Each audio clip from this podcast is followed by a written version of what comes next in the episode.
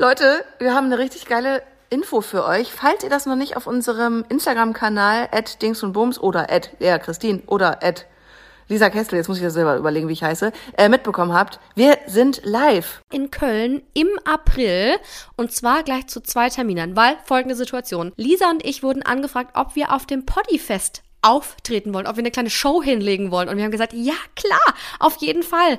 Und haben das einfach, wie wir halt so sind, in unserer Verpeiltheit, mal bei Instagram so ein bisschen geteilt und gesagt, hey Leute, wenn vielleicht ein oder zwei von euch Lust haben, guckt doch mal gerne vorbei.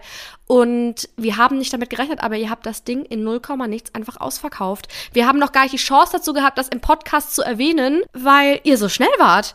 Und dann ja. haben wir nachgefragt, wie machen wir das denn jetzt am dümmsten? Weil wir wollen nicht, dass die Leute, die nur den Podcast hören und nicht bei Instagram traurig sind. Können wir vielleicht irgendwie noch mehr Sitzkarten bekommen? Können wir vielleicht noch irgendwie eine zweite Show bekommen? Und es ist soweit. Wir bekommen eine zweite Show, die wir hier jetzt anteasern können. Und zwar, ihr seid ja die Early Birds, also die meisten von euch. Ihr hört das ja immer direkt morgens um sechs, wenn wir den Podcast veröffentlichen. So geil, ich habe auch neulich schon ein paar böse Nachrichten bekommen, wo der bleibt. Da Meine gehen wir Schuld. Uns Upload war schief und wir haben, glaube ich, erst um neun hochgeladen. Dann kamen schon so 30 Nachrichten so, äh, Entschuldigung, Montagmorgen um sechs. Was los, was, was stimmt mit euch nicht? Ich warte auf meinen Podcast. Naja, also wenn ihr tatsächlich den jetzt am Montagmorgen hört, was wir sehr hoffen, dann habt ihr noch ein bisschen Zeit. Ab 15 Uhr heute am Montag gibt es das nächste Kontingent. Das bedeutet, am besten geht ihr jetzt online und holt euch die, weil wer weiß, wie lange das diesmal hält. Letztes Mal waren es zwei Stunden, dann war es ausverkauft. Ich bin ein bisschen stolz. Nicht mal, nicht oh. mal. Ich glaube, nach einer halben Stunde waren die Tickets weg. Also richtig, richtig krass. Und das, krass. obwohl wir es ja nicht anteasern konnten. Weil wir irgendwie in dem Glauben waren, wenn wir Glück haben, kriegen wir bis April alle Karten los. Jetzt ist es so, dass wir noch eine zweite Show spielen dürfen, was wir richtig, richtig cool finden. Wir fühlen uns auch voll geehrt, dass so viele Bock haben, dabei zu sein. Es ist tatsächlich wieder ein intimer Rahmen. Also wir füllen hier keine Stadien. noch nicht zumindest. Das heißt, es wird auch nicht so viele Tickets geben für die zweite Runde. Deswegen schnell sein. Und es bedeutet, Schlüppi Christine tritt in ihrem ähm, Periodenpanty auf, sonst nichts. Also sichert euch die Tickets. wenn ihr Glück habt, ist es der Tanga. Den Link packen wir euch natürlich in die Shownotes. Darüber bekommt ihr die Tickets. Wie gesagt, ab 15 Uhr. Und wenn ihr das Ding wieder ausverkauft, dann sage ich euch ganz ehrlich, machen wir uns mal Gedanken, ob wir vielleicht noch mal so an ein paar andere Orte kommen. Ob wir uns eine Bar kaufen und jeden, jeden Montagabend da irgendwie eine Show machen. Eine mobile Bar, ein Foodtruck, in dem wir dann auftreten in ganz Deutschland. Ich würde sagen Welttournee. Wir starten in Deutschland und dann gucken wir mal, wohin uns der Wind treibt. Kannst du mal ganz kurz näher an die Kamera rücken und beschreiben, wie groß sehen meine Brüste aus? Gigantisch. Astronomisch. Ich denke, man sieht sie aus dem Weltall. So riesig sind sie jetzt. ja, das sind doch hier die beiden da. Dings und äh, Bums. Dings und Bums. Der Podcast mit Kestel und Connors. Ich muss sagen, ganz ohne chirurgischen Eingriff, nee, ganz ohne chirurgischen Eingriff sind die nicht entstanden, aber sie wären auch so gekommen und leider sind sie auch sehr teuer, glaube ich, wenn man sich das mal so durchrechnet. Wie viel hast du dazu gewonnen, meinst du so? Wie groß war dein Körbchen vorher und was schätzt du jetzt? Kann man das so einschätzen? Also angeblich, laut meiner BH-Firma, der ich sehr treu bin, habe ich ein C-Körbchen vorher gehabt. Ich finde, es sieht sah aber aus wie B. Und jetzt ist es Safe Doppel-D. F eigentlich. Ja. Das Ding ist ja, nicht jedes C-Körbchen ist ein C-Körbchen, nicht jedes B-Körbchen ist ein B-Körbchen. Das kommt ja auf deinen Umfang an. Also eine 70C ist vom Cup her kleiner als eine 85C zum ah, Beispiel. Ja. Habe ich 85. So, jetzt wissen auch alle meine BH-Größe. Falls ihr Fanpost schicken wollt in Form von BHs, meldet euch erst bei Lisa Kestel über Instagram und findet noch ihre Adresse raus und dann könnt ihr das losschicken. Ich veröffentliche bald alles.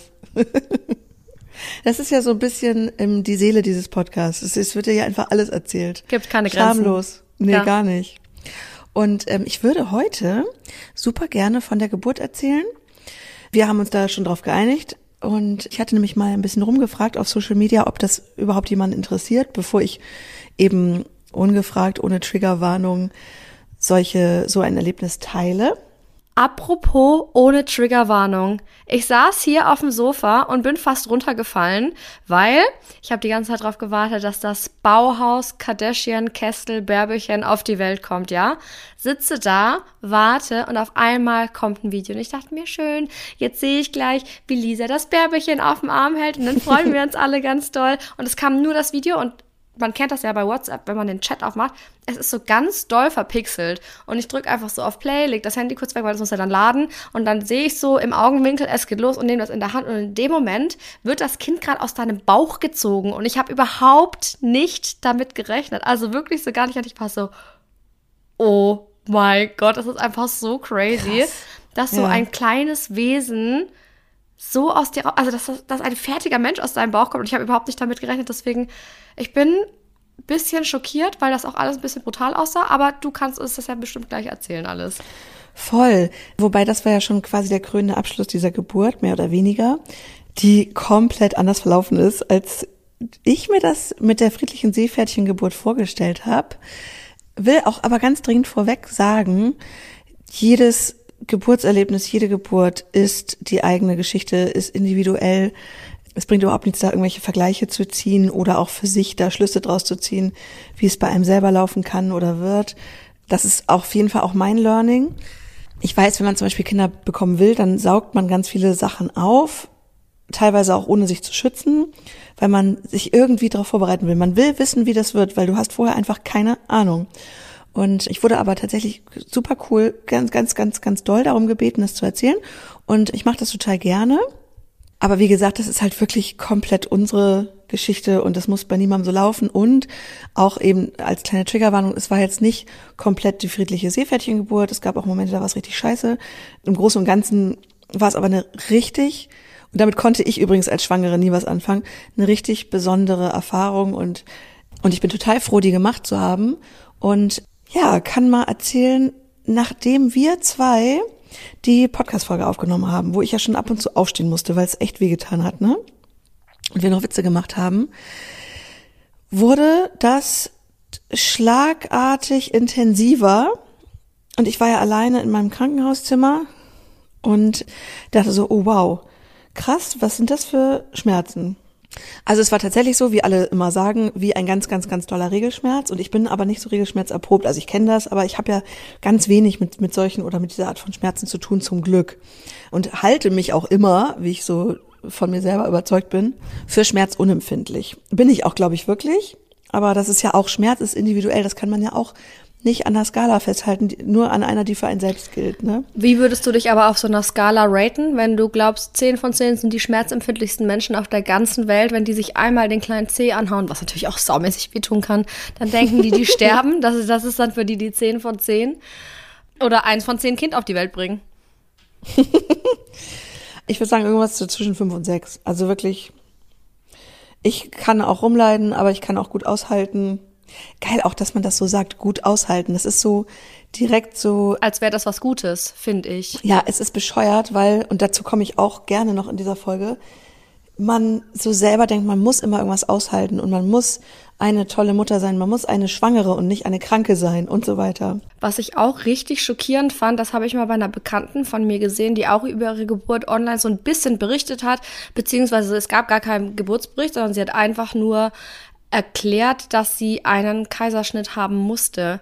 Und dafür mhm. wurde sie von anderen Müttern online gebasht und zwar nicht nur von einer, sondern von mehreren, weil die meinten, na ja, das wäre ja schon nicht das gleiche wie eine vaginale Geburt und am Ende des Tages haben die gesagt, Frechheit. dass Mütter, die einen Kaiserschnitt hatten, nicht den gleichen Wert haben wie Mütter, die eine vaginale Geburt haben, weil die haben sich da immerhin nicht durchgekämpft, wo ich mir denke, what the fuck?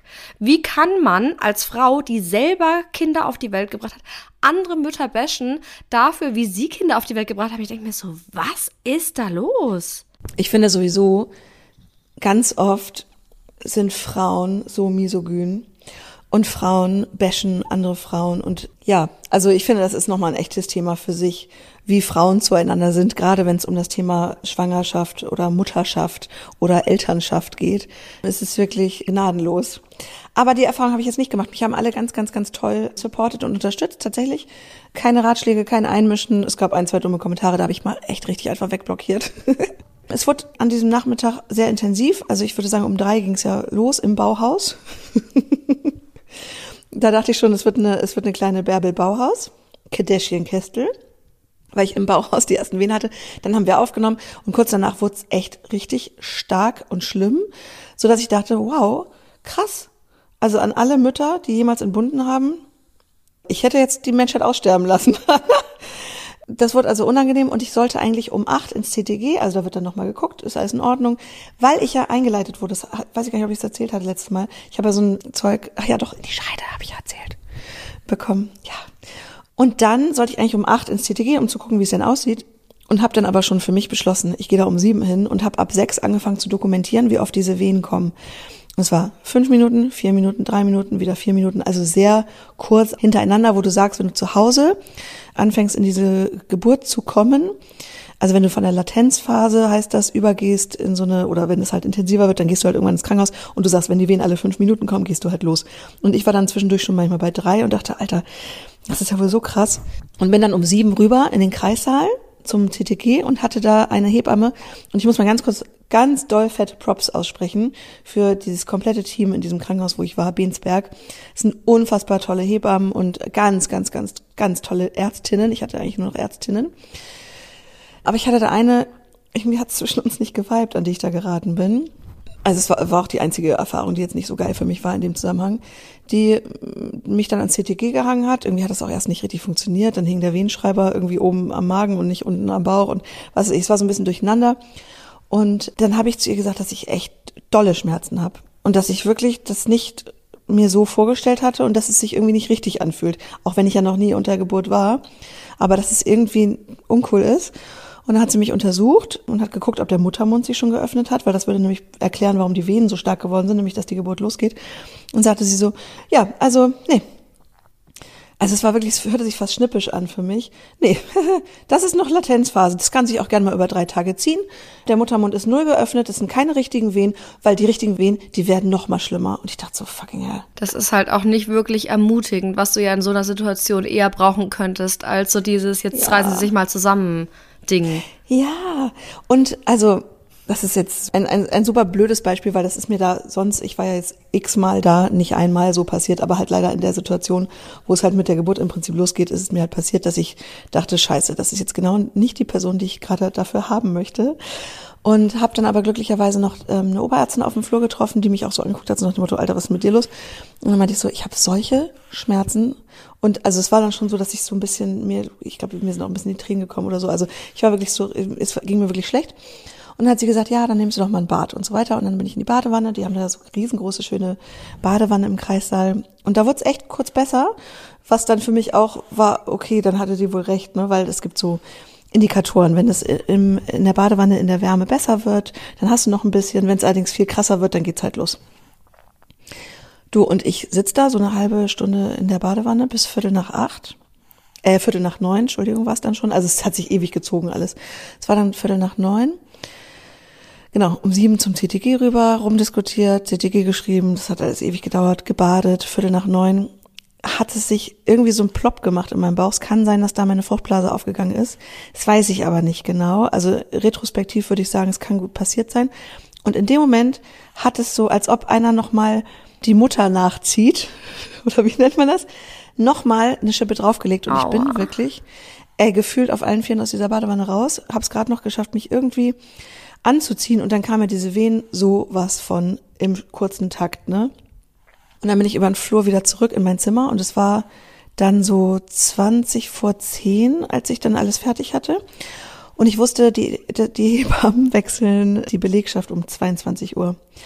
Und ich habe Libius angerufen und habe gesagt, also ich habe gesagt, du, es wird so unerträglich, komm bitte her. Ich habe ja vorher immer gesagt, du spar dir es auf, ich sag dir Bescheid, wenn es losgeht.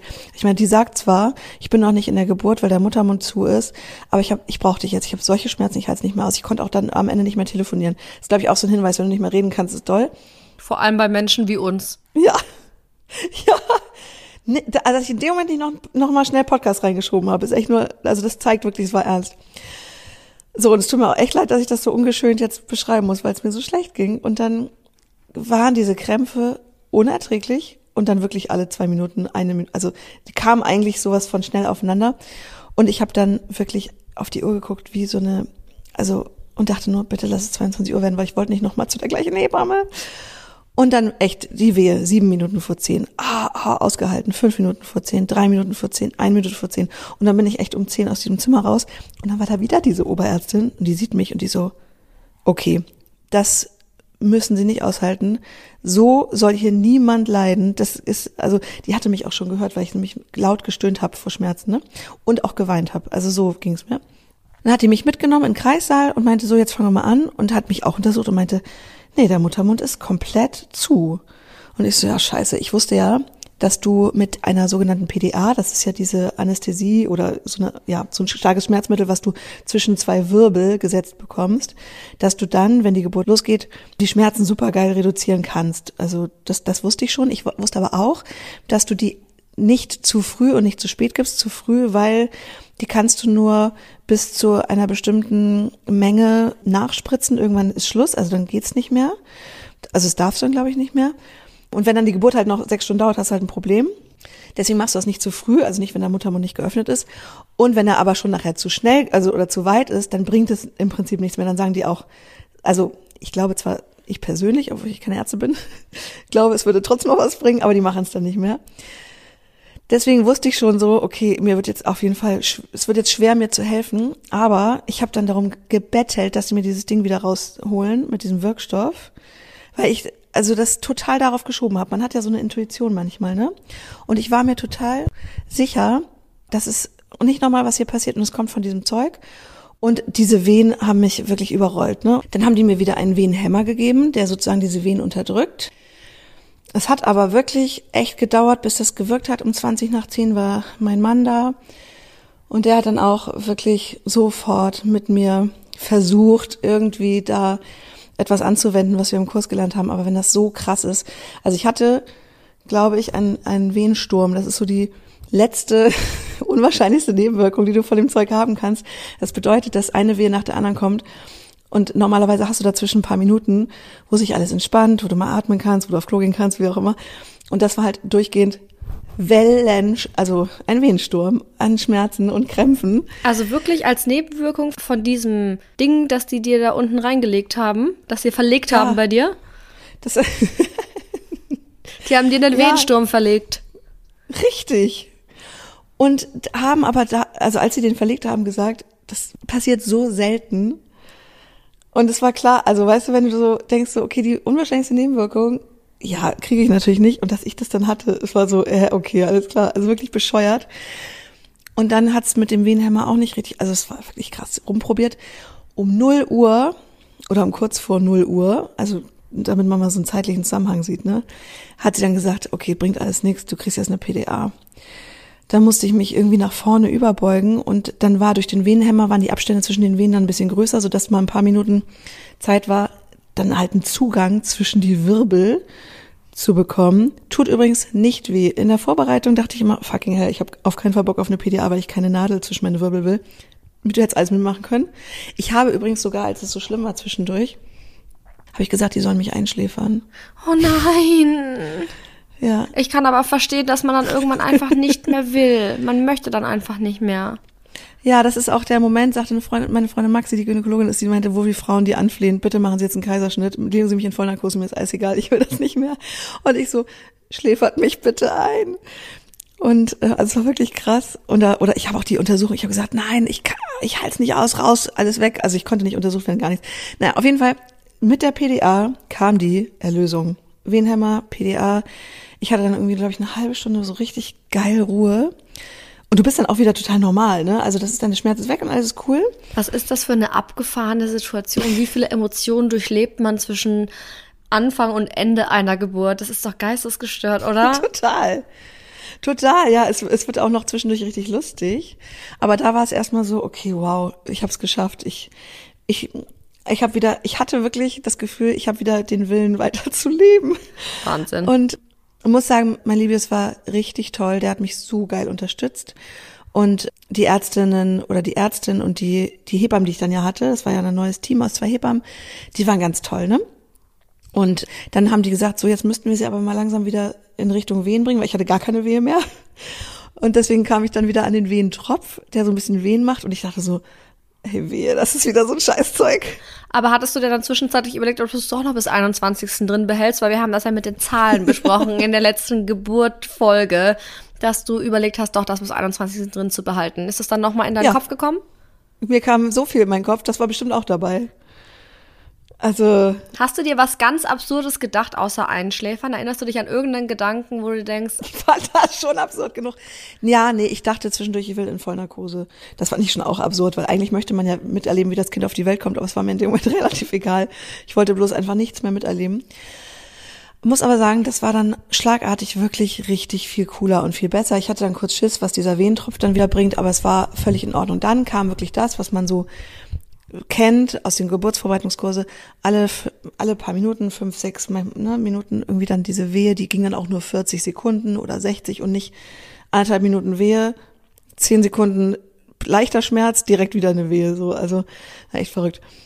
Und unter diesen normalen Wehen hatten wir dann CTG geschrieben und dann sagte die Ärztin irgendwann, sachte, wie ich immer sachte sage, dann sagte die Ärztin irgendwann, also das CTG sieht so aus, als wären sie jetzt voll in der Geburt. Also während die Wehe kommt, gehen die Herztöne vom Kind so ein bisschen runter und keine Ahnung, was sie da noch alles gelesen hat und meinte, eigentlich ist das jetzt ein Anzeichen dafür, dass jetzt die Geburt losgeht.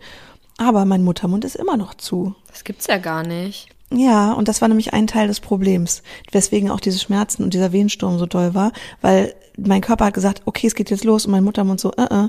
Und ich glaube, also diese Diskrepanz hat, glaube ich, zu diesem ganzen Scheiß geführt. Und dann hat die aber es geschafft, mit dem Finger da rum zu manipulieren und meinte so, wurden sie mal operiert? Und ich so, nee, weil da war irgendwie so ein bisschen irgendwas Vernarbtes. Ah. Ich hoffe jetzt übrigens, ich erzähle nicht totalen Scheiß, weil ich war natürlich auch irgendwie unter, unter Drogen und so, aber so haben wir das im Nachhinein auch nochmal rekapituliert, dass sie das so ungefähr ähm, ja, festgestellt hat. Und das konnte sie dann so ein bisschen ja, wegmachen mit dem Finger. Entkrusten. Entkrusten. Gott, Entschuldigung. Und dann war der Muttermund auf einmal plötzlich vier bis fünf Zentimeter auf. Und bei zehn, und bei, bei zehn Metern kommt das Kind. Tag der offenen Tür war dann direkt. Ja, zumindest konnte man schon mal einen Sonnengruß an, ansteuern. Ich will dich jetzt einmal fragen, an welchem Punkt dir der Libius das erste Mal gesagt hast, du bist eine Königin? Das hat er vergessen. Weißt du was, weil der nicht da war, als wir das besprochen haben mit der Königin. Ja, aber der war doch beim Kurs. Ja, der war aber nur zweimal von fünfmal da. Vielleicht erinnerst du dich. Meine Retterin. Und die zweimal hat er gepennt. Stimmt, habe ich vergessen. Ja, da hat er das verpasst, dass er mit der Königin verheiratet ist. Aber er hat es richtig geil gemacht, muss man, also das war die beste Unterstützung und ich kann mir nicht vorstellen, wie es für Frauen ist, das ohne Geburtshelfer zu machen. Geburtshelfer meine ich jetzt, kann ja auch die beste Freundin, der beste Freund sein oder so. Also da alleine durchzumüssen, das wäre ist also Chapeau vor Menschen, die das irgendwie, ja, die keine Unterstützung haben in dem in der Situation. Ich hatte sie und der hat es toll gemacht und dann ging es eigentlich ein bisschen besser weiter. Zum Beispiel auch während Corona, ne? Also wenn man sich mal Oh vorstellt, Gott. dass ganz viele Frauen eigentlich potenziell jemanden an ihrer Seite hätten, den sie unbedingt dabei haben wollen. Es ist Mhm. Ja. auch extrem schlimm, wenn du einfach weißt, du hast grundsätzlich niemanden. Aber wenn dann noch so eine Pandemie dazwischen grätscht, das ist schon krass. Mm, Ich kenne auch eine, bei der das so war und die hatte so richtig, für die war das richtige Scheiße, die ganze, das ganze Erlebnis. Ja, eine Bekannte von mir, die musste auch ohne ihren Mann gebären und die hat den ganz doll als mentale Stütze gebraucht eigentlich und ist dadurch tatsächlich so traumatisiert, dass sie jetzt kein zweites Kind mehr will. Oh nein. Und sie wollte unbedingt zwei, weil sie hat gesagt, diese Geburt war für sie so schlimm und die Vorstellung, dass das vielleicht aus irgendeinem Grund nochmal so sein könnte, sie macht es nicht mehr. Oh man, ja, das ist so sad. Also krass, was das, also dass so Geburten so unterschiedlich verlaufen und, und auch wahrgenommen werden können, dass es für viele das schönste und intensivste und tollste Erlebnis überhaupt ist und für andere ist es einfach nur so traumatisch, dass es echt, also dass das auch noch lange, glaube ich, wehtut. Also mental. Ja, bei uns ging es dann auf jeden Fall ganz gut weiter. Ich kann dir jetzt überhaupt nicht mehr Zeiten, äh, Daten, Fakten sagen. Ich kann dir nur sagen, es ging die ganze Nacht, den ganzen Morgen, den ganzen Vormittag. Und Vormittag sah es dann irgendwann schon gut aus. Das war dann schon der zwölfte.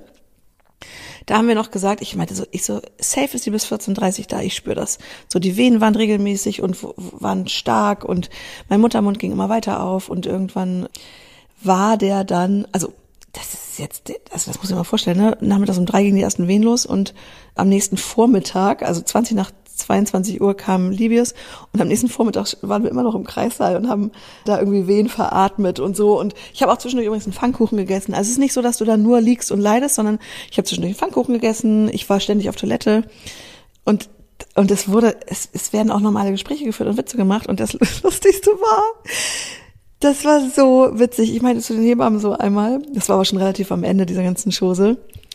Äh, ähm, es kann übrigens sein, dass ich mal pupsen muss. Und die so, ja, ist nicht so schlimm, dann gehen wir raus. Ich so, nee, nee, nicht nötig, Sie können dabei drin bleiben. Du, wir haben alle uns totgelacht. Ach, Also ja, ich hatte übrigens schon mehrere Personalwechsel bis dahin. Ne? Also es waren verschiedene Ärztinnen da, verschiedene Hebammen, weil die ja immer nur natürlich maximal acht Stunden, glaube ich, da den Job machen. Also, und ich war halt durchgehend im Kreis. Ich glaube, wir hatten drei oder viermal einen Personalwechsel.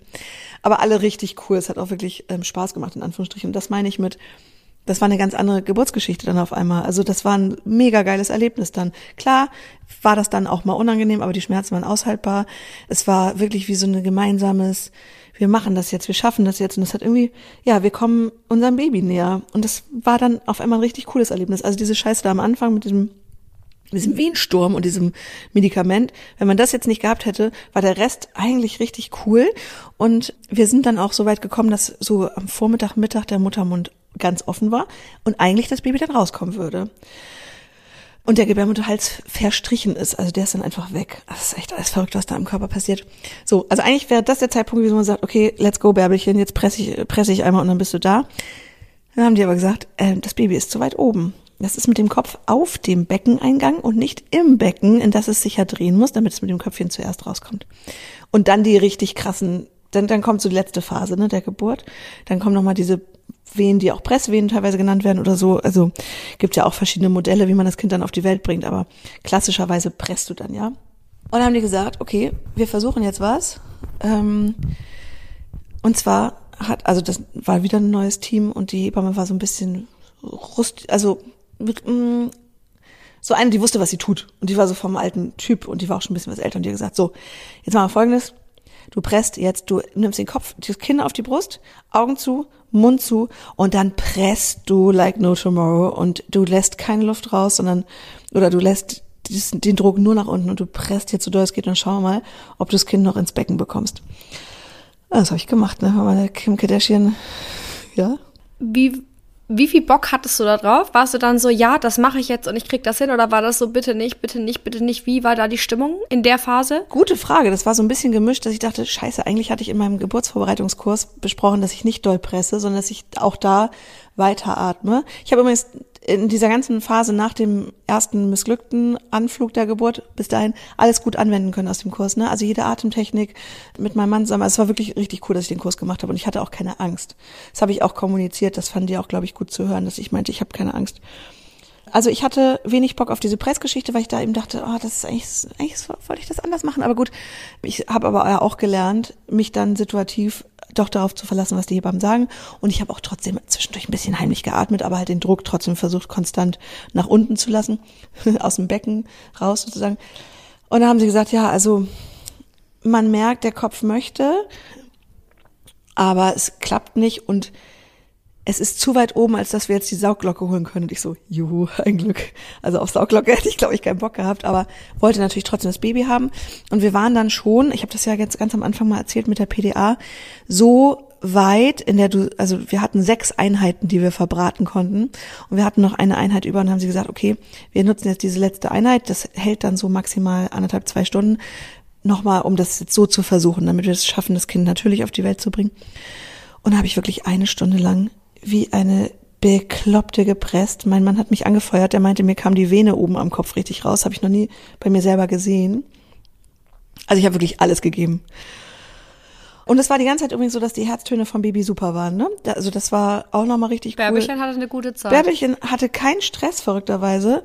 Und ich ja eigentlich auch nicht. Aber ich meine, du musst ja auch vorstellen, nach 24 Stunden ist, bist du eigentlich logischerweise ja irgendwann mal körperlich auch am Ende. Und ich habe das nicht gefühlt, aber die meinten auch, die Gebärmutter ist jetzt auch erschöpft so ein bisschen, weil die ja diese, die Wehen sind ja sozusagen Kontraktion der Gebärmutter. Ja, und dann haben die gesagt, ja, wir gucken jetzt nochmal mit dem Ultraschall und haben dann gesagt, okay, wir haben es jetzt wirklich versucht, wir haben alles gegeben, es bringt nichts, wir müssen sie jetzt mit dem Kaiserschnitt holen, bevor es dem Baby schlecht geht, bevor es dir schlecht geht. Und Leute, ich sag's euch, in dem Moment ist bei mir ein Schalter umgelegt worden.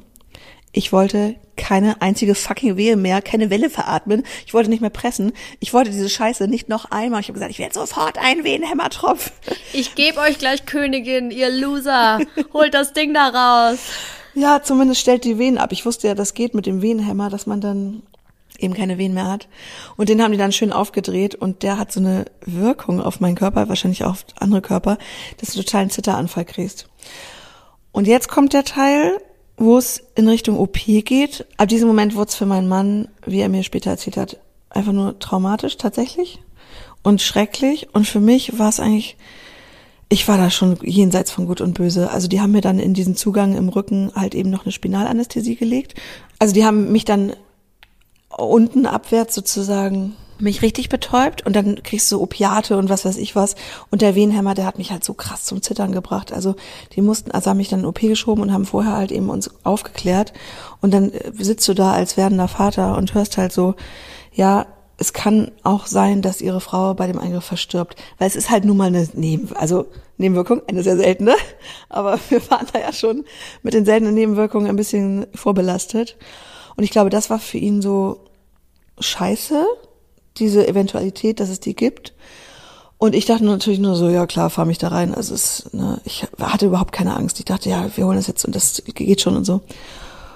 Und dann haben die mich in OP gefahren und dann dieses Zusammenspiel aus irgendwelchen Medikamenten hat mich sowas von gaga gemacht. Die haben mich also dann bauchabwärts abgedeckt. Die haben wie so einen Siegfried und Roy Vorhang gezogen. War ja Gold? In grün. Oh, schade. Schade. Ich werde das nochmal anmerken, vielleicht für die nächsten Geburten. Übrigens hat eine Hebamme mitgefilmt, hatten wir, also daher kam das Video. War nicht mal meine Idee. Nicht mal meine Influencer-Idee, sondern es war deren Idee von den Hebammen. Im Ernst? Ja. Ist das für Sie okay, wenn wir das mitfilmen? Ich so, geil, endlich fragt jemand. Hättest du sagen können, ja, und dieser Vorhang ist einer Katja Schenkestel nicht würdig. Der glitzert ja nicht mal. Ja, kam ich in dem Moment nicht drauf, weil mein größtes Problem war, dass ich dachte, ich verdurste. Oh, was? Und da war ich so von überzeugt, dass ich dann Aufstand gemacht habe. Ja, ich habe gesagt, ich will jetzt was zu trinken, ich habe keinen Bock mehr. Ich, wir brechen das jetzt hier ab, habe ich gesagt. Ich gehe nach Hause. Nein, so, also im OP kriege ich nichts zu trinken, das geht nicht, bla bla bla. Und ich wollte es halt nicht wahrhaben. Ich habe gesagt, aber ich verdurste und ich halte es nicht mehr aus. Meinen rechten Arm haben die dann schon festgebunden wo der Tropf oder was weiß ich, was da alles dran hing. Und also ich war außer mir und das Ding ist, durch diese Medikamente bin ich auch immer mal, glaube ich, so ein bisschen leicht in Ohnmacht gefallen. Also ich glaube, für meinen Mann war das, also der saß so hinter mir, hatte die Arme links und rechts neben mir, war so von übergebeugt, sieht man ja auch in diesem Video, das, glaube ich, schon die ganze Welt gesehen hat. Zumindest haben uns Leute zur Geburt gratuliert, von denen wir lange nichts mehr gehört haben. Und das Auf machen dieser vielen Bauchschichten, das ist ja wirklich ein fetter Eingriff, ne? Haut, Unterhaut, Fettgewebe, erste Muskelschicht, Gebärmutter, also da wird richtig viel ja geöffnet. Und dann das Baby rausholen, das geht relativ schnell. Ich war da halt dann schon so richtig gaga und ich glaube, das war für ihn richtig schlimm, dass er sich wirklich Sorgen gemacht hat, weil ich war ja nicht mehr, ich war ja nicht mehr normal. Also ich habe rumgestresst, bin aber zwischendurch so richtig wegge sackt und so weiter. Und dann kam das Baby. Und dann haben die wirklich den Vorhang runtergemacht, haben das Baby aus meinem Bauch gehoben. Das siehst du nicht, weil du, also selbst wenn du flach liegst, siehst du nicht so richtig deine Bauchdecke, ne? Obwohl du vielleicht schon. Du, die, du bist ja sehr flach. Also sehr, sehr flach. Du hast ja weder Brüste noch Bauch, deswegen. Nein, du bist ja sehr schlank. Nee, das macht gar keinen Sinn. Aber wenn du dich auf den Rücken legst, siehst du auch schwierig nur deinen eigenen Bauch, würde ich sagen. Also ich konnte nicht in meinen Bauch reingucken, was glaube ich ganz gut ist. Das hätten sie auch, glaube ich, ähm, schon so gemacht, dass man es nicht sieht. Aber die haben dann dieses Baby rausgehoben, über den Vorhang rüber. Diese Klinik ist eine von fünf Kliniken in ganz Deutschland, die das so machen, dass du, also das ist ja eigentlich super steril, muss das sein.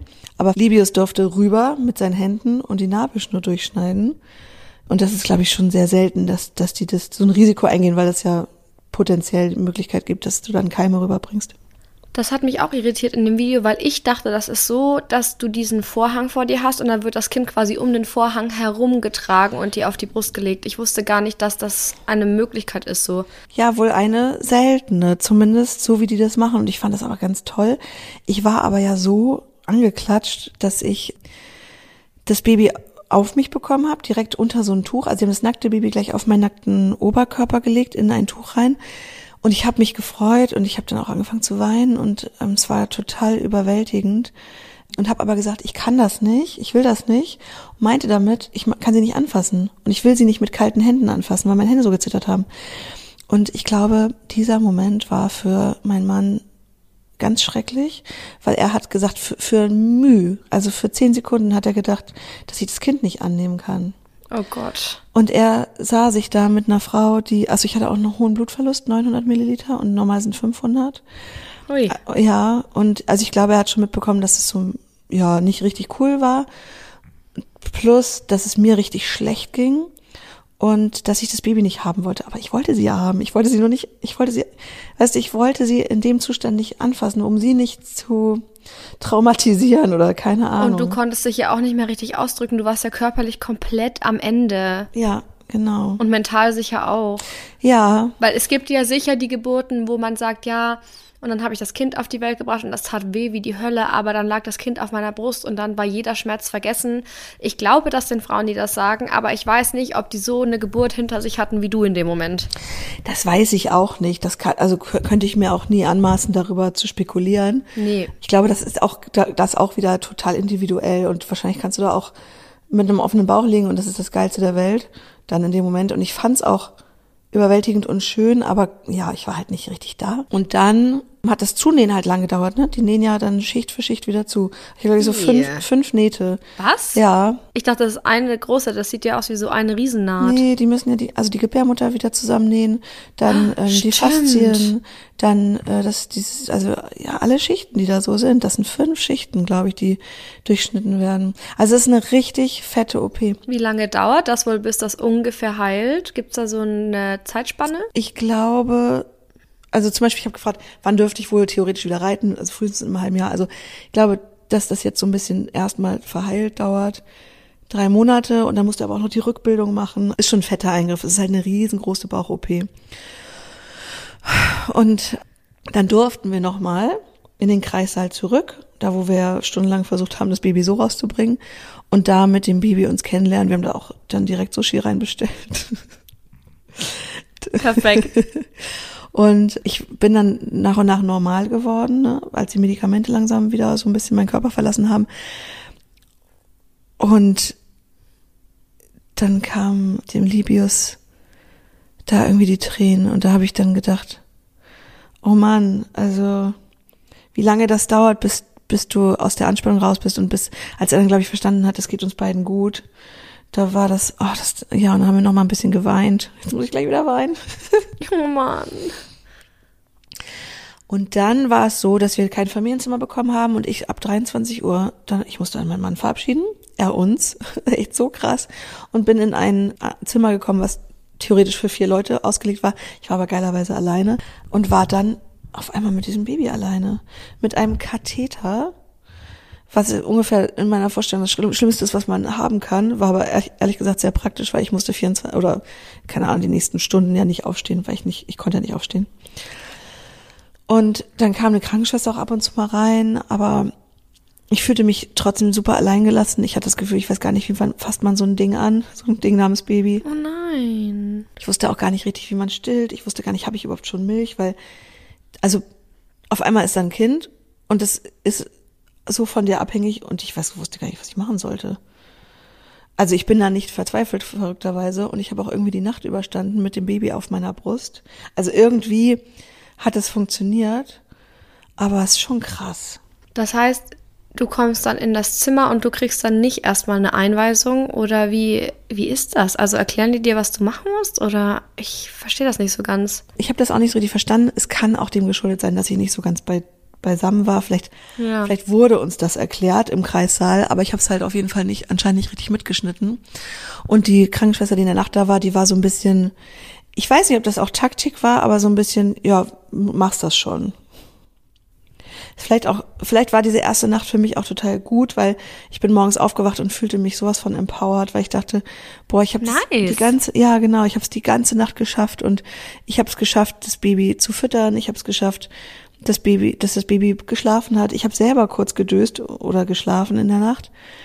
Ja, es war total verrückt und total emotional und dann kam ja morgens dann schon mein Mann und dann durften wir in ein Familienzimmer umziehen und alles, was dann passiert, ist quasi die nächste Phase, ne? Also das ist äh, dieses, du lernst erstmal das Baby zu handeln. Du guckst es dir überhaupt erstmal richtig an. Ich habe irgendwann gedacht, oh, ich habe die Füße noch gar nicht gesehen. Wie witzig. Ja. Darf ich mal dazu sagen, dass ihr ein wunderschönes Baby habt? Ich persönlich war ja kein Danke. wunderschönes Baby, aber ich habe die Fotos gesehen, sogar schon die ersten und dachte mir so, warum ist die so hübsch? Oft kommen die raus und sind erstmal so richtig krass verknautscht. Aber sie kam raus und war direkt eine Kardashian Kestel. Sie sieht richtig süß aus. Sie ist so hübsch. Und du kannst das überhaupt nicht beurteilen, weil alle Mütter finden, glaube ich, ihre Kinder hübsch, oder? Gibt es Mütter, die sagen, oh, schade, das probieren wir am besten nochmal. Aber ich als außenstehende Person muss sagen, das ist ein wunderschönes Baby.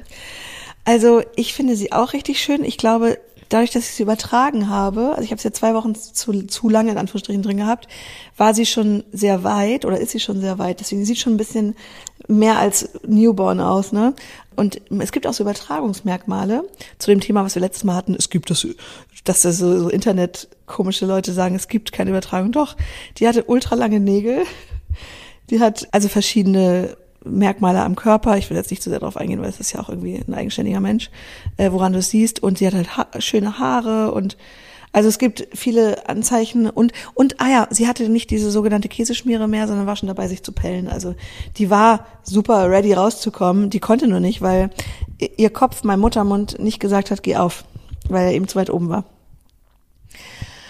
Ja, du, und dann haben wir noch einen Tag länger im Krankenhaus verbracht, als wir ursprünglich wollten. Wir waren dann irgendwie drei Tage oder vier Tage im Krankenhaus, ich weiß gar nicht mehr. Und ja, es ist ein kleines Auf und Ab. Ich bin ultra glücklich und ich habe sie schon ein paar Mal angeguckt und musste einfach anfangen zu weinen, weil ich sie so schön oh finde. nein.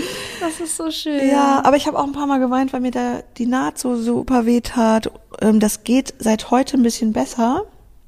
Bist du nicht direkt bei Verlassen des Krankenhauses auch schon wieder ausgerutscht? Oh Gott, ja. Du, also mir tat diese Naht richtig doll weh. Witzigerweise hatte meine beste Freundin das auch auf der rechten Seite, da wo der Knoten auch ist. Da tut's irgendwie mehr weh. Und dann bin ich also sehr langsam, bei uns hat richtig krass geschneit, ganz langsam zum Auto und will einsteigen und denke, boah, der Sitz ist so hoch, ich weiß gar nicht, wie ins Auto kommen soll, weil es so weh tut und bin dann mit dem Fuß voran ins Auto eingestiegen, weil ich dachte, ich krabbel rein und in dem Moment rutscht der Fuß vom Einst also rutscht runter und du kannst dir vorstellen, was dann passiert, dann wurde das Bein so überstreckt und das ging dann auf die Naht. Die haben mir alle gesagt, es gibt nichts, was ich tun kann, was diese Naht aufreißen lässt, aber es gibt natürlich trotzdem Bewegungen, die einfach richtig reinzwiebeln. Und da habe ich geschrien, als ob mir wirklich einer ein Messer im Bauch gesteckt hat. Ich glaube, so haben die Leute auch drumherum geguckt und habe ganz doll angefangen zu weinen und dachte so, fuck. Ja, und so, so ist auch das Gefühl so ein bisschen. Also zwischen, ich liebe das total Mama zu sein. Ich bin eine Mama. Das ist Und- so cool. Und Nebenwirkungen sind da, die sind scheiße, das tut irgendwie doll weh. Und ich finde es natürlich auch super ätzend, dass, also ich meine, so ein Kaiserschnitt bedeutet ja auch, dass du ein bisschen länger warten musst, wieder schwanger zu werden, damit du eben dich und dem Baby kein Risiko aussetzt, was, was ich, wenn die Gebärmutter kaputt geht, ist ja auch nur ein Muskel, der zusammengenäht ist, während du noch ein Baby im Bauch hast, dann ist es für beide halt lebensgefährlich, beziehungsweise fürs Kind gibt's da, glaube ich, keine, ja, keine zweite Option. Also es ist richtig gefährlich, wenn du da zu früh wieder schwanger wirst oder so. Und das ist halt einfach ein riesen Eingriff. Und, was ich aber noch mal kurz zur Geburt sagen wollte, ich würde sofort, wenn ich jetzt noch mal so ein kleines Bärbelchen im Bauch hätte, ich würde sofort wieder in die Klinik gehen und eine Geburt machen wollen und mich darauf freuen. Ich fand diese ganze Geburt, ich bin ja fast bis zum Ende gekommen, bis zu Presswehen. Ich fand das eine super Erfahrung. Ich würde es sofort wieder machen. Das ist richtig krass. Ich würde es gerne ohne Kaiserschnitt machen und ohne den Wehensturm am Anfang, aber alles, was dazwischen war, war eine total geile Erfahrung, so innig und so emotional. Und ich fand die Schmerzen aushaltbar. Es ist natürlich subjektiv. Und ich habe so oft Frauen auf dem Flur schreien hören, wo ich dachte, fuck, habe ich wohl nicht, nicht so laut jedenfalls.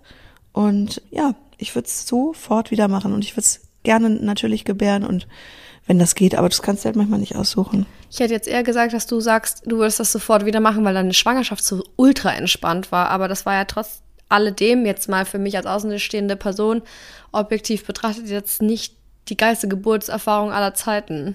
Ja, aber ich gehöre auch nicht zu den Menschen, die sagen, oh, ich vermisse meinen Bauch so sehr. Also ich finde es irgendwie ganz cool, dass ich keinen dicken Bauch mehr habe. Also der ist natürlich noch dick, aber nicht mehr so prall voller Baby.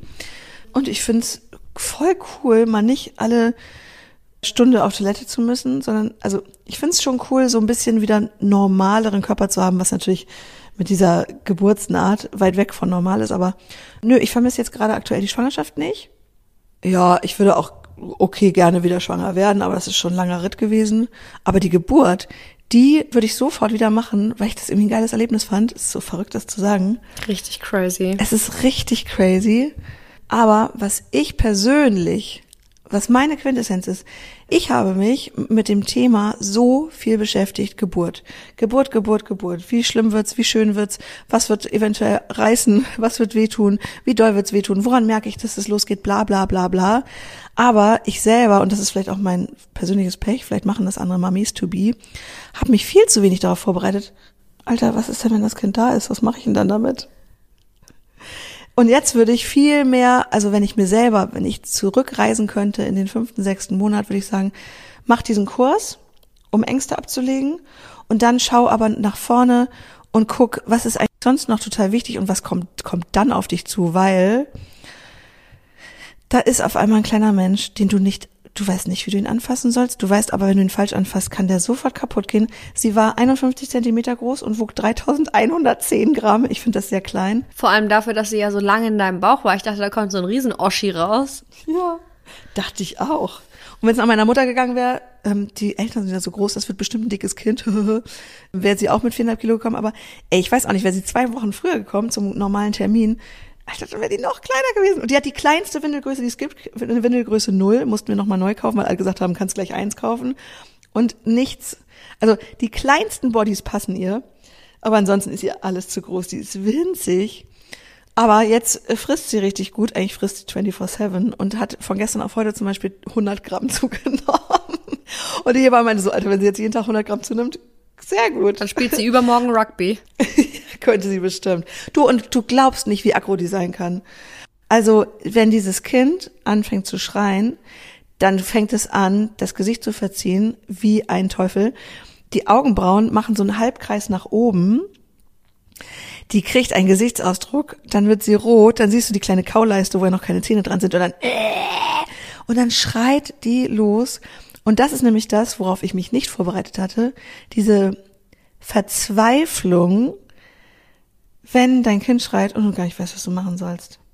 Und wir haben mega Glück, wir haben kein Schreibaby, ne? Aber ich weiß nicht, wie das andere Mütter und Väter hinkriegen mit Schreibabys, wo du nicht weißt, was ist los mit dem Kind, die irgendwie sechs Stunden am Tag schreien. Sowas gibt es. Sie hat es einmal am Tag, hat die so einen Ausraster. Ganz selten gibt's den auch noch ein zweites Mal, aber abgemildert. Da kriegst du die maximal eine bis anderthalb Stunden nicht beruhigt. Dann ist sie aber so erschöpft, dass sie auf jeden Fall wieder Hunger hat und irgendwann trinkt sie und dann ist gut. Und wir haben jetzt auch, heute ist Tag sieben, heute hat sie Geburtstag, sie ist eine Woche alt. Jubiläum, einwöchiges Jubiläum. also, das sind so viele Gefühle, die einen ergreifen, wenn man Mama wird. Und das Problem ist irgendwie dieses patriarchale System, in das wir Frauen immer noch geboren werden und das uns zu Müttern erzieht. Du bist nicht krank, du bist schwanger. Du bist eine Mutter, du musst quasi automatisch kommst du auf die Welt mit dem Fürsorgeinstinkt. Und du hast zu funktionieren und du denkst auch, ich bin die Einzige, die das Kind beruhigen kann und so weiter. Und das hebelt sich alles von selbst aus, wenn das Baby da ist. Sehr gut. Und es war teilweise so, dass sie bei mir mehr geschrien hat als bei meinem Mann ich kann sie nicht trösten, dann kommen die Zweifel auf, bin ich vielleicht eine schlechte Mutter oder wieso kriege ich nicht raus, was ihr fehlt? Oder, oder, oder, und es ist bei mir noch moderat, ne? Also du erlebst mich ja auch, mir geht's gut mental. Aber es gibt halt ganz, ganz, ganz andere Geschichten, wo einfach nichts klappt und wo du so schnell Hoffnung und Glaube, also Hoffnung überhaupt und Glaube an dich selbst verlierst, eine gute Mutter zu sein oder ein gutes Elternteil zu sein, weil du hilflos bist mit so einem kleinen Wesen. Und das ist ein, ja, also es ist so ein komplexes, riesengroßes Thema und ich würde mir retrospektiv nicht mehr so viel, also schon auch mich mit der Geburt auseinandersetzen, aber was da emotional auf einen zukommt, ist Wahnsinn. Vor allem finde ich es dann krass, dass da nicht sehr viel mehr drüber gesprochen wird, weil du bist ja nicht die erste Frau auf der Welt, die ein Kind bekommt und dann damit überfordert ist. Also dann sollte es doch normal sein, dass man da vielleicht auch wie so einen Erste-Hilfe-Kurs hat, nur so so, so und so kann es ablaufen, muss es aber nicht. Das, das und das könnt ihr tun. Verschiedene Stilltechniken, verschiedene Beruhigungstechniken, verschiedene Ablegetechniken und so weiter und so fort. Aber das ist wie mit so vielen Themen, das ist ein Frauenthema. Ja. In, Anführung, in ganz großen Anführungszeichen. Und deswegen wird wahrscheinlich nicht so doll drüber gesprochen. Wenn Männer Kinder auf die Welt bekommen würden, wäre das wahrscheinlich ganz anders. Da gäbe es ganz andere Angebote. Genauso wie über Gewalt während der Geburt ganz wenig gesprochen wird. Wir haben jetzt ganz kurz angeteasert, mhm. dass du dich vielleicht in einem Moment nicht ganz so gut aufgehoben gefühlt hast. Aber das gibt es ja auch in ganz extremen Formen. Es gibt ja nicht nur körperliche Gewalt, es gibt ja auch psychische Gewalt. Ich habe eine Studie rausgesucht, weil ich das in dem Zusammenhang sehr spannend fand, vom Spiegel aus 2020 zu verschiedenen Formen der Gewalt während der Geburt und die Zahlen haben mich schockiert. Es wird nämlich geschätzt, dass 30 bis 50 Prozent aller gebärenden Frauen Gewalt bei der Geburt erleben. Ja. Das sind doch unfassbare Zahlen.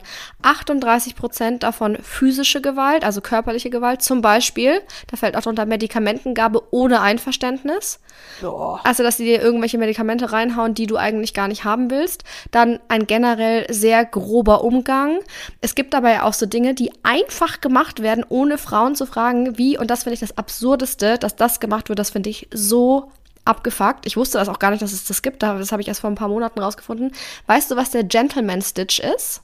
Eine Naht irgendwo unten an der Scheide. Wenn du aufreißt, was ja passieren kann bei einer so, vaginalen Geburt, dann musst du ja genäht werden. Und manche Ärzte machen das enger, als es eigentlich sein müsste, damit der Mann danach immer noch Spaß haben kann. Deswegen nennt man das Gentleman Stitch, ohne das vorher abzusprechen. Ist, aber gibt es das wirklich noch? Es wird auf jeden Fall nach wie vor davon berichtet, dass oh. es das oh. gibt. Das finde ich richtig krass. Dann auch eine Form der Gewalt gegen Frauen bei der Geburt, beziehungsweise gegen Gebärende. 36 Prozent Vernachlässigung, also mangelnde Kommunikation, Ignorieren mhm. von starken Schmerzen, Wegschicken der Begleitperson, mhm. obwohl man die Begleitperson gerne dabei hätte und die braucht. Mhm. Und 29 Prozent physische und verbale Gewalt. Zum Beispiel, dass sich die Personen, in deren Obhut man sich begibt, wie zum Beispiel die Hebammen oder Ärztinnen oder Ärzte, lächerlich machen, abfällige Bemerkungen ablassen, wie zum Beispiel reißen sie doch mal zusammen oder schreien sie mal nicht so laut. Beschimpfungen und Diskriminierung gibt es auch. Zum Beispiel Diskriminierung in Form von Rassismus. Mhm. Sie müssten das eigentlich besser aushalten. Sie haben doch eigentlich weniger Schmerzempfinden als andere Frauen und so weiter und so fort. Also ganz unterste Schublade. Oh.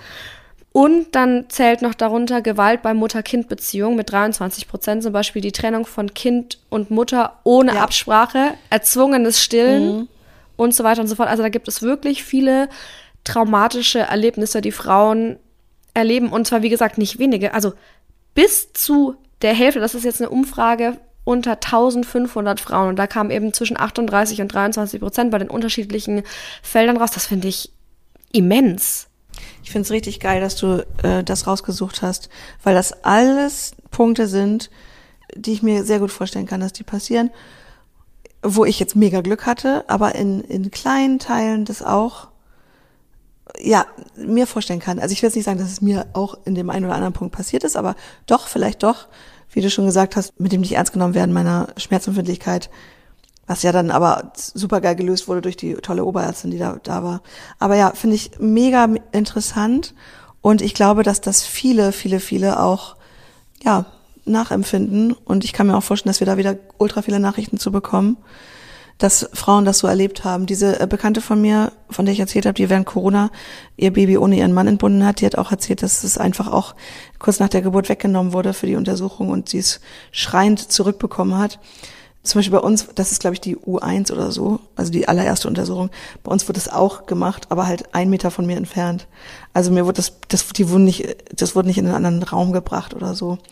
Also bei mir am Krankenhaus, also es war schon echt, ich würde da sofort wieder hingehen, geiles Krankenhaus, aber ja, es wird überall unterschiedlich gearbeitet und ich kann mir das auch vorstellen, dass auch Leute nach acht Stunden vielleicht auch am Ende sind mit ihren Kräften, die da arbeiten, ne? Dass sie sagen, Vielleicht sollte ich jetzt schon mal eine Kollegin reinschicken, die mit frischer Energie in diese Geburt äh, geht. Also, ach ja, ist ein krasses Thema und ich habe ja auch neulich erzählt, klar hatte ich eine mega geile Schwangerschaft, aber auch ich habe ja Dinge auch während der Schwangerschaft anders wahrgenommen, als ich sie sonst immer gehört habe von anderen Frauen. Zum Beispiel wurde mir dann auch unter der Geburt gesagt, oder kurz bevor es losging mit der Geburt, ich soll doch jetzt endlich mal Kontakt aufnehmen zu meinem Kind und ihr sagen, dass ich bereit bin, dass sie kommt. Und da hatten die mich natürlich voll überführt, weil genau das fiel mir schwer in der Schwangerschaft. Ich habe nie meinen Bauch gestreichelt und mit meinem Baby gesprochen und gesagt, wie froh ich bin, dass sie da ist. Ich war schwanger. Das war abstrakt für mich. Ich war gerne schwanger. Ich wusste auch, dass ich, dass da drin ein Baby ist, auf das ich mich freue. Aber es fiel mir so schwer, in Kontakt zu gehen mit dem Baby. Und ich dachte mal, ich bin eine schlechte Schwangere. Also nicht auf der rationalen Ebene, ne? Aber ich dachte, scheiße, irgendwas stimmt mit mir nicht. Und das habe ich noch nicht gepostet, weil ich so happy war, als sie jetzt auf meinem Bauch lag, dass ich sie angeguckt habe und angefangen habe zu heulen, weil ich dachte, boah, du bist das Schönste und Beste, was ist. Also wie geil, wie ergriffen man von Muttergefühlen sein kann. Und ich ja auch zu dir damals meinte oder zu euch hier im Podcast, ich habe Schiss, dass ich gar keinen Bock drauf hab, wenn sie erstmal da ist. Also ich habe es ja so ein bisschen lustig umschrieben und dieses kein Bock, sie auf den Arm zu nehmen. Und bin froh, dass das nicht so gekommen ist. Aber auch das gibt es. Sowohl bei Müttern als auch bei Vätern. Wochenbettdepression ein riesengroßes Thema und auch Wochenbettpsychosen. Das kann sich ja ins Unermessliche steigern. Und deswegen ist es auch so wichtig, dass man untereinander Verständnis dafür hat, dass nicht jede Geburt gleich ist, dass nicht jede Anfangszeit gleich ist, dass nicht jeder Mensch glücklich ist, nur weil er in Anführungszeichen nur, weil er ein Kind auf die Welt gebracht hat. Weil es wird dir immer so erwartet, dass du glücklich bist und direkt die Übermutter und Ja. alles. Dabei gibt es so viele Gründe, warum es nicht so sein muss, weil man Schmerzen hat, weil man Depressionen hat, weil man überfordert ist und so weiter und so fort. Das ist natürlich eine wunderschöne Sache und es gibt für viele Menschen nichts Besseres auf der Welt, als Kinder zu bekommen oder Mutter zu werden oder Vater zu werden, eine Familie zu werden und so weiter und so fort. Aber das bedeutet nicht, dass das nicht mit Komplikationen verbunden sein kann und mit negativen Gefühlen. Und ich glaube, man muss sich dafür auch nicht schlecht fühlen, dass es so ist. Das ist einfach total menschlich. Und falls ihr sagt, ihr habt mit dem Thema Gewalt unter der Geburt Probleme, wir verlinken euch mal noch Initiativen in unseren Shownotes. Es gibt nämlich Hilfsangebote dafür und man kann Ja, zum Beispiel in Selbsthilfegruppen, man kann sich therapeutisch behandeln lassen, man kann sich bei Vereinen Hilfe holen und so weiter und so fort. Das ist aber trotzdem ein relativ komplexes Thema, das für viele von uns natürlich neu ist. Deswegen, wir verlinken euch das einmal in den Show Notes. Und wir freuen uns natürlich auch, wenn ihr uns eure Geschichte erzählt. Sei es die Traumgeburt, mit der ihr nie gerechnet habt. Die Fruchtblase Ja. ist geplatzt wie im Film. Dann seid ihr ins Krankenhaus gekommen, habt das Kind in 0, nichts rausgepresst, habt danach jeden Schmerz vergessen und wolltet danach nichts mehr als noch zehn Kinder bekommen. Oder ihr habt euch das ganz romantisch vorgestellt, es war dann ganz anders. Wir freuen uns auf eure Berichte und sagen danke für eure Total. Zeit und dass ihr auch bei dieser Folge Dings und Bums dabei wart, bei dieser sehr privaten Folge. Und ich habe noch einen Tipp, den habe ich heute erst bekommen, habe es aber direkt angefangen zu hören. Man kann es auch lesen, aber ich bin eine faule Sau. Und zwar von meiner Therapeutin. Der habe ich heute Morgen gesagt, hier, hier schauen Sie mal, habe ich selbst gemacht. habe ihr ein Foto vom Kind geschickt.